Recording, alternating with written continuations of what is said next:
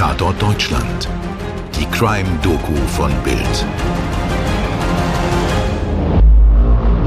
Mein Name ist Sky Dumont und ich begrüße euch zu Tatort Deutschland. Dies ist der zweite Teil einer Doppelfolge, die sich mit dem sogenannten Herne-Killer befasst. Im ersten Teil besucht Bild-Chefreporter Frank Schneider fünf Jahre nach der Tat erneut die Opfer und Ermittler. Dabei geht er offenen Fragen nach, sucht nach neuen Erkenntnissen und dem Warum. Und er fasst den Entschluss, die Verbrechen aus der Täterperspektive zu ergründen. Äh, Marcel Hesse einen Brief geschrieben ins Gefängnis. Er hat auch relativ prompt darauf reagiert und mir geantwortet. Und äh, jetzt ist aus dem Briefverkehr entstanden, dass wir uns treffen werden, dass wir gemeinsam in der JVA uns mal unterhalten können, persönlich. Zuvor jedoch möchte er die Mutter des Täters, Marcel Hese, Michaela L., noch einmal treffen. Auf der Fahrt zur neuen Wohnung von Michaela L. spürt Frank Schneider dem Gedanken nach, welche Sogwirkung ein Verbrechen auf die Familie des Täters hat. Sie ist auch absolut ein Opfer, die ganze Familie von Marcel Hesse ist auch ein Opfer, auch die Schwester, ähm, die ja auch alle mit diesem Schmerz, diesem Schuld, Gefühl, obwohl sie ja nichts dafür können. Er hat das angerichtet, aber trotzdem irgendwie damit leben, hätten wir was verhindern können, hätten wir vorher was erkennen müssen, hätten wir vorher irgendwas tun müssen. Ähm, ich glaube, das, das zermürbt diese Familie auch und sie sind natürlich auch absolut Opfer. Mich interessiert natürlich jetzt, hat sie noch Kontakt zu Marcel, ihrem Sohn gehabt? Hat sie ihn sogar möglicherweise im Gefängnis besucht? Und wie ist es ihr in der Zwischenzeit ergangen? Hat sie diese Tat mittlerweile ein Stück verarbeiten können? Ist sie mit der Situation klargekommen? Der Bildjournalist ist nervös. Wird die Mutter von Marcel auch dieses Mal mit ihm sprechen? Am Telefon klang sie zustimmend. Doch seine Erfahrung als Reporter sagt ihm, dass man sich darauf nicht verlassen kann. Frank Schneider klingelt zur vereinbarten Zeit an der Wohnungstür von Michaela L. Guten Morgen. Entschuldigen Sie die frühe Störung. Ich hoffe, ich habe Sie, nicht, hab Sie doch geweckt. Oh, das tut mir leid. Ist schon gut. Meine Frau ist auch nicht interessiert. Ach so. Ja, tut mir leid, dass Sie noch mal kommen mussten. Ja, nee, das wusste ich ja nicht. Ich weiß ja nicht, ob sie Kontakt hat oder nicht. Nein, keinen Kontakt. Die Stimme des Lebensgefährten von Michaela L. wurde von uns unkenntlich gemacht, um dessen Privatsphäre zu schützen. Ich habe gerade an der Tür von Marcel Heses Mutter mit dem Lebensgefährten sprechen können. Auch sie war zu Hause, aber sie möchte eben nicht mehr vor der Kamera sprechen. Ähm, sie hat ausrichten lassen, dass sie einfach zu viel Scham nochmal noch empfindet, zu viel Schuldbewusstsein, zu viel Schuldgefühle. Sie möchte einfach nicht mehr darüber sprechen. Sie hat auch keinen Kontakt mehr mit ihrem Sohn. Sie hat ihn auch nicht im Gefängnis besucht. Sie will das einfach nicht mehr. Sie kann das nicht. Sie verkraftet das offenbar nicht. Sie hat nicht mehr die Kraft dazu. Zurück nach Wanne-Eickel in das Reihenhaus von Jadens Mutter, Jeanette F. Sie war gut bekannt mit der Familie des Killers. Hast du noch mal irgendeinen Kontakt zur Familie von ihm gehabt, also der Schwester, die mit der du ja eigentlich ganz guten Kontakt vorhattest. Und sie hat ja dich auch sogar fast gewarnt mal vor ihm. Also von ihm habe ich gar nichts gehört. Auch ähm, seine Schwester, wir reden da nicht drüber. Das hat ja für die ein oder andere Familienmitglieder jetzt auch extrem schwer äh, zu verstehen, ähm, was er da getan hat. Er hat die ganze Familie auch ähm, zerstört und runtergerissen. Der leibliche Vater soll wohl immer noch Probleme auch von der Psyche her haben und äh, immer noch nicht damit klarkommen, weil er sich da auch einen Teil die Schuld gibt, weil ja, er den Jungen hat gehen lassen. Jadens Mutter braucht eine kleine Pause. Wie gehen Jadens Geschwister mit der Tat um? Ja, das ein oder andere größere Kind äh, braucht ja tatsächlich noch ein bisschen Unterstützung, ähm, weil die halt ähm, ja, vom Prozess so viel mitgekriegt haben, von der Presse so viel mitgekriegt haben. Äh, Einzelheiten, die halt nicht äh, denen sehr gut getan haben. Und ähm, der andere, mit dem er äh, das Zimmer geteilt hat, ähm, er ist jetzt ähm, wesentlich ruhiger, als er früher war. Der war früher im Wirbelwind. Er ist dann, ähm, nachdem da passiert ist, äh, viel, viel ruhiger geworden, vom Charakter her alles. Und ähm, ja, ist, also er ist mit einem Schwung, sag ich mal, gealtert. Der Bildjournalist möchte noch einmal auf die Person des Marcel Hesse zurückkommen und legt dafür ein Tablet mit Passagen aus Gesprächen mit dem Psychotherapeuten Dr. Christian Lüttke bereit. Wir haben auch damals schon Spurensuche betrieben und wollten natürlich unbedingt wissen, wer ist dieser Marcel Hesse, wer sind seine Freunde, wer ist mit ihm zur Schule gegangen, wer kann ihn beurteilen. Aber wir haben eigentlich nur aus dem näheren Umfeld von der Mutter selbst was gehört. Ähm, wenn ich ihm begegnet bin, hat er immer auf den Boden geguckt. Der hat mir nie in die Augen geguckt. Also er war irgendwie wie ein Geist. Er war zwar drüben und hat seine Mutter beschimpft und äh, seine Schwester. Dann war es ja laut. Man hat es gehört, ne, die aggressive Stimme. Dann war es sehr laut gewesen. Aber ansonsten so hat man gar nichts von dem mitgekriegt.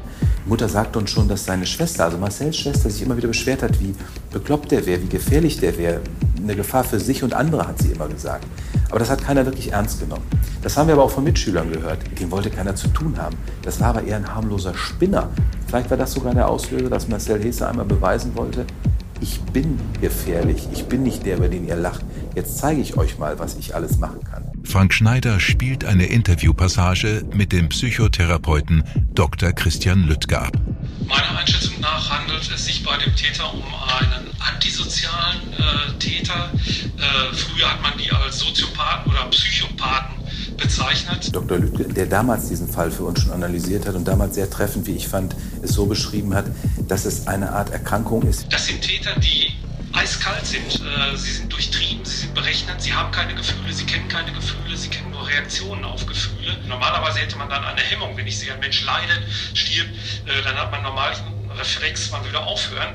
Äh, aber da fängt er im Grunde genommen an, Drehzahl aufzunehmen, er spürt sich, er ist derjenige, der das gemacht hat und er gerät dann in einen regelrechten Tatrausch hinein, der ihn euphorisiert und ihm sehr gute Gefühle gemacht hat. Janet F sieht in dem Mörder nur eines, ein feiges Würstchen, das sich an Schwächeren vergreift, um Aufmerksamkeit und Anerkennung buhlt, egal zu welchem Preis. Er hatte ja auch damals gesagt, er hätte sich versucht, ein Leben zu nehmen. Und ich habe von vornherein gesagt, das ist äh, Bullshit. Na, das war alles äh, ja, gespielt, das war Laientheater. Ja, wie er sowas tun kann, ja, ähm, ja zwei unschuldige Menschen ein Leben nehmen kann, um sich besser zu fühlen, damit man irgendeinen Status erhält von, ich sag mal, vielleicht genauso kranken Menschen. Das ist äh, für mich natürlich nicht verständlich. Das Gerichtsurteil im Prozess gegen den Doppelmörder Marcel Hesse ist vor wenigen Augenblicken gefallen. Lebenslänglich mit dem Vorbehalt der Sicherungsverwahrung. Der 19-jährige Marcel Hesse, Mörder des 9-jährigen Jaden und des 22-jährigen Christopher W., wird ein Jahr nach der Tat am 31. Januar 2018 zu einer lebenslangen Freiheitsstrafe verurteilt, schreibt die Bild damals. Chefreporter Frank Schneider blättert in den betreffenden Ausgaben der Zeitung aus dem September 2018. Der Prozess ist damals wirklich von allen Menschen natürlich fieberhaft erwartet worden. Alle wollten diesen Killer sehen, wollten ihn hören. Es war am Ende für uns alle irgendwie wie eine Enttäuschung. Der Journalist erinnert sich, wie er am 8. September 2018 live aus dem Gerichtssaal berichtet. Alle hatten den Auftritt von Marcel Hesse hier heute vor dem Bochumer Landgericht mit Spannung erwartet und als er dann den Gerichtssaal betrat, ja, war man regelrecht enttäuscht. Er ist ein schmächtiger, blasser, kleiner Junge, gefühlt noch keine 19, die er ja schon ist. Er will sich momentan nicht äußern und sein Anwalt sagte hier heute am Rande des Prozesses, ich kann ihn hier eigentlich gar nicht aussagen lassen, das kann ich den Nebenkläger nicht antun, denn wenn er über diese grausamen Taten spricht, man spürt überhaupt gar keine Reue. Und das Gericht urteilt hart. Ja, das ist ein sehr ungewöhnliches Urteil, weil der 19-jährige Marcel Hesse ist jetzt nach Erwachsenenstrafrecht verurteilt worden. Normalerweise werden in Deutschland Heranwachsende bis zum 21. Lebensjahr nach Jugendstrafrecht verurteilt. Er ist ja auch vor der Jugendkammer angeklagt gewesen.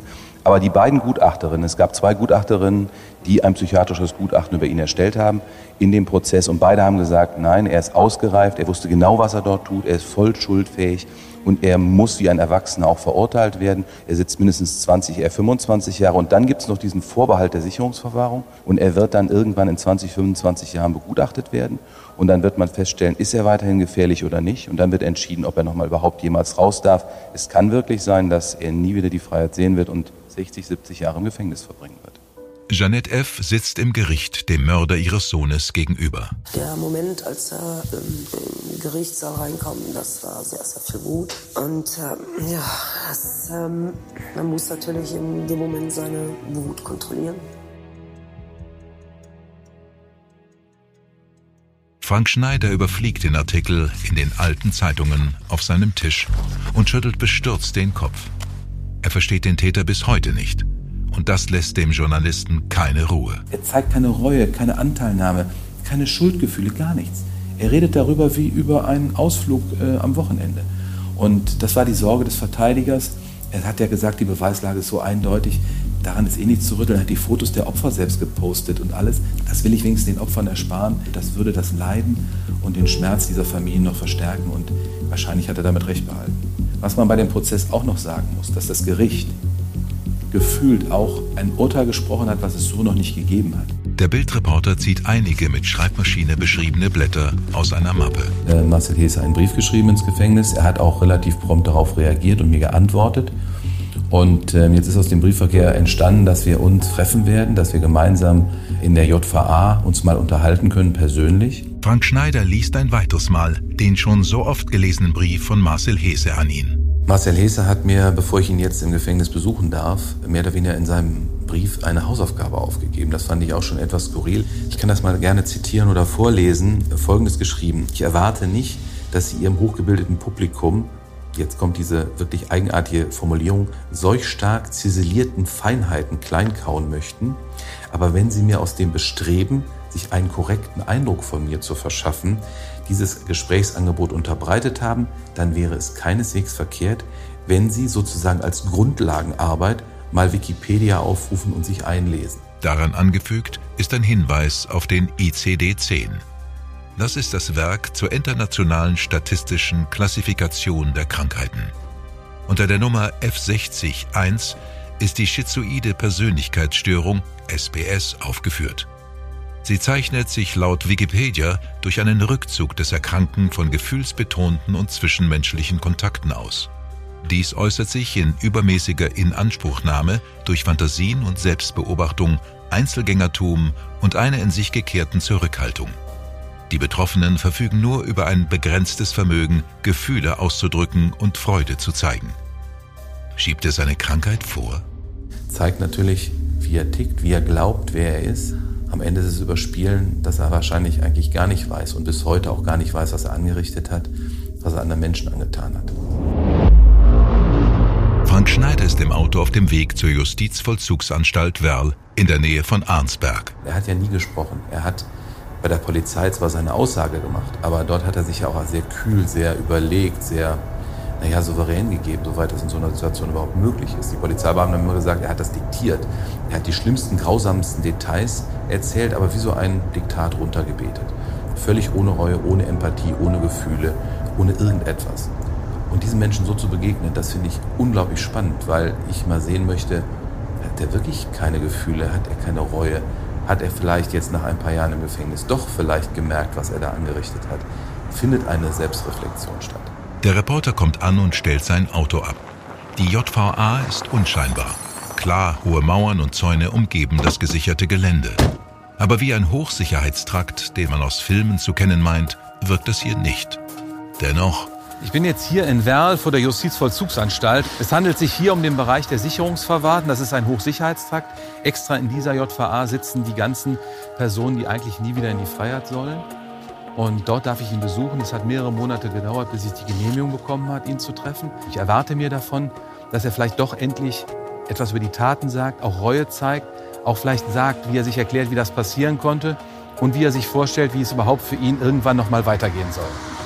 Dann geht Frank Schneider zügigen Schrittes auf den Besuchereingang zu. Die Glastür schließt sich hinter ihm.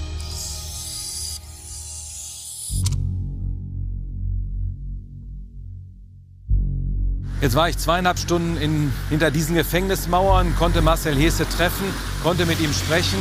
Ja, ich bin noch völlig beeindruckt davon, äh, auch negativ irgendwo, um zu sehen, wie kalt er mit diesen Taten immer noch umgeht, wie distanziert, wie er darüber spricht, wie wenig Reue, äh, Schuldgefühle er zeigt. Jetzt muss ich mir meine ganzen Aufzeichnungen in Ruhe einmal anschauen und gucken, was en Detail er mir alles erzählt hat. Es ist so eine Masse von Informationen gewesen. Es war ein, ein beklemmendes, komisches Gefühl, gleichzeitig aber auch total interessant zu sehen, wie er mit den Taten umgeht oder teilweise eben nicht mit diesen Taten und mit seiner Schuld umgeht. Und ähm, ja, es war ein Tag, der in meiner Zeit als Journalist auch ein besonderer bleiben wird. Die Autofahrt zurück in die Redaktion nutzt der Bildjournalist dafür, um ungefiltert seine Eindrücke zu schildern. Als ich ihn dann in einem Besucherraum getroffen habe, herrschte sehr großer Abstand. Wir mussten beide in entgegengesetzten Ecken des Raums sitzen, dazwischen noch Plexiglasscheiben. Und es war ein Wachmann dabei und eine äh, Justizangestellte, die ihn auch psychologisch äh, bewertet und begutachtet. Am Anfang war das Gespräch sehr holprig und äh, so nach zwei, drei Minuten fühlte ich mich eigentlich nicht mehr unwohl. Es war einfach nur spannend zu erleben, wie er agiert, wie er spricht, wie er auch versucht, immer etwas vorzuspielen. Und wirkliche Gefahr geht von ihm nicht aus. Also ähm, er wirkt halt einfach wie so ein harmloses Männchen, so ein harmloser Spinner. Aber wenn man ja weiß, was er angerichtet hat, was für unglaubliche Taten er begangen hat, er selber bezeichnete sie mehrfach als grauenvoll, als abscheulich, das allerletzte. Aber man nimmt es ihm nicht wirklich ab, dass er es auch so wirklich reflektiert, dass das so ist. Frank Schneider kommt mit dem Auto in einem Ampelstau zum Stehen. Er fährt sich über die kurzen Stoppelhaare. Er beschrieb dann auch nochmal die Situation, dass er einfach nicht in einem Bürojob enden wollte. Er wollte etwas machen, wo etwas passiert, wo Abwechslung ist. Und äh, deswegen war die Bundeswehr etwas, da sagte er, da hätte er das ausleben können, was er so im Privaten, was er toll fand. Kampfsport, Ballerspiele. Na, und als die Bundeswehr ihn nicht nahm, empfand er eine totale Perspektivlosigkeit. Er dachte, das Leben geht für ihn nicht mehr weiter. Er wusste nicht, wie es weitergehen sollte. Und da ein Suizid nicht für ihn in Frage kommt, er war dafür zu feige, er sagt es selber, da hat er sich dann überlegt, eben jemanden auszulöschen, eine Existenz auszulöschen, wie er das nannt. Zurück im Büro tippt Frank Schneider seine handschriftlichen Notizen in das silberne Notebook. Wirklich großes Mitleid mit dem Jaden habe ich nie so rausgehört. Mit Christopher irgendwie schon, weil er war ja irgendwie nett zu ihm. Er hat ihn aufgenommen, er hat ihn bei sich schlafen lassen.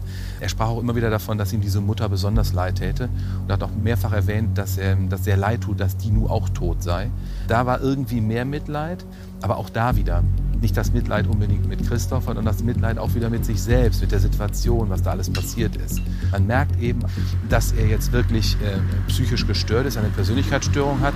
Aber wenn man mit ihm spricht, merkt man es immer wieder, wie er versucht, über den Dingen zu stehen und es aber gar nicht tut. Der Journalist klappt das Notebook zu und lehnt sich in seinem Bürostuhl zurück. Er blickt durch das bodentiefe Fenster auf die Baumkronen in der Straße unter ihm.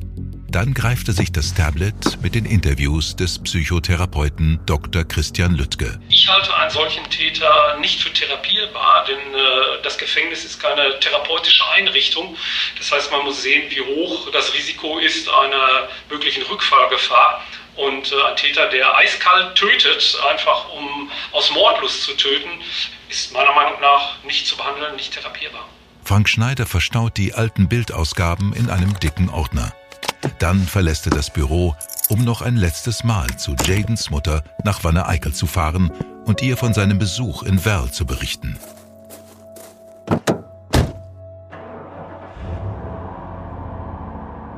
Er versucht immer wieder Ausreden, Ausflüchte, Erklärungen zu finden. Er kann sich mit der Tat nicht wirklich auseinandersetzen. Er will es zum Teil auch nicht.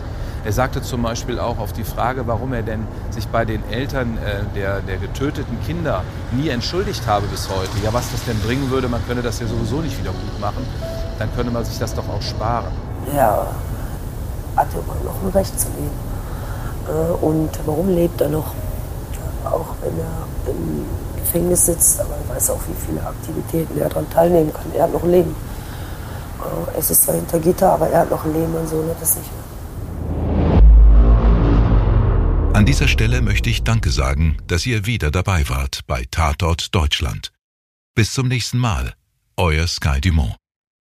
Das letzte Wort in dieser Folge jedoch möchte ich Jeannette F. überlassen, die vom Bildjournalisten Frank Schneider auf die Frage, was ihr Trost spendet, antwortete, Ja, trösten. Trösten kann mich viel, dass er seine Videos oder seine Bilder, die er gemalt hat, die habe ich auch alle noch und eingerahmt. Er konnte zwar nicht sehr alt werden, aber dass er ein sehr glückliches, ein aufgewecktes, liebes Kind war, äh, dass der mir viel Spaß gemacht hat und ähm, eine Bereicherung äh, für unsere Familie, für seine Geschwister war, für die Schule war, für die Lehrer war. Ähm, er wollte Lehrer werden und ähm, man ist so ein bisschen stolz, dass er so vielen Menschen in, in guter Erinnerung geblieben ist.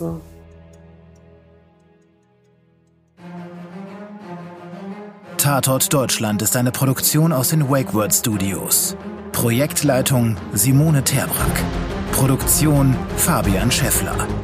Drehbuch Lutz Neumann. Redaktion Bild, Frank Schneider und Stefan Netzeband. Dir hat diese Folge von Tatort Deutschland gefallen? Du bekommst von True Crime einfach nicht genug. Dann hör jetzt in unsere weiteren Folgen rein. Hier warten mehr als 200 spannende Fälle auf dich, wie das Verschwinden von Rebecca Reusch, der Prozess gegen O.J. Simpson oder die Entführung von Ursula Herrmann. Wir hören uns bei Tatort Deutschland.